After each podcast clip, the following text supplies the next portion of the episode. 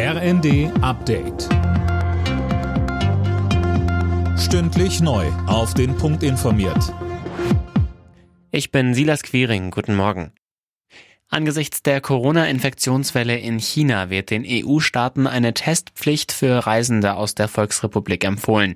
Darauf haben sich Gesundheitsexperten der Mitgliedstaaten geeinigt. Mehr von Dirk Justus. Die EU-Länder werden unter anderem dazu aufgefordert, für Reisende aus China einen negativen Corona-Test vorzuschreiben, nicht älter als 48 Stunden. Während des Flugs von und nach China sollten Schutzmasken getragen werden. Die Empfehlungen sind allerdings nicht bindend. Zuletzt hatten schon Italien, Spanien und Frankreich im Alleingang eine Testpflicht für Reisende aus China angeordnet. Die Hängepartie um den Vorsitz im US-Repräsentantenhaus geht weiter. Auch in der sechsten Wahlrunde ist der Republikaner Kevin McCarthy durchgefallen. Mehrere rechtsgerichtete Parteikollegen verweigerten McCarthy die Stimme, weil sie ihn für zu moderat halten. Ausländische Geheimdienste spionieren offenbar deutsche Digital- und Energienetze aus. Das berichtet die Süddeutsche und beruft sich dabei auf den Verfassungsschutz.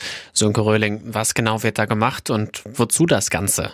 Ja, da wird das Internet systematisch nach Informationen über Digitalstrom- und Gasnetze abgesucht und das Ziel ist ganz klar, Schwachstellen zu finden, an denen sich Sabotageaktionen lohnen.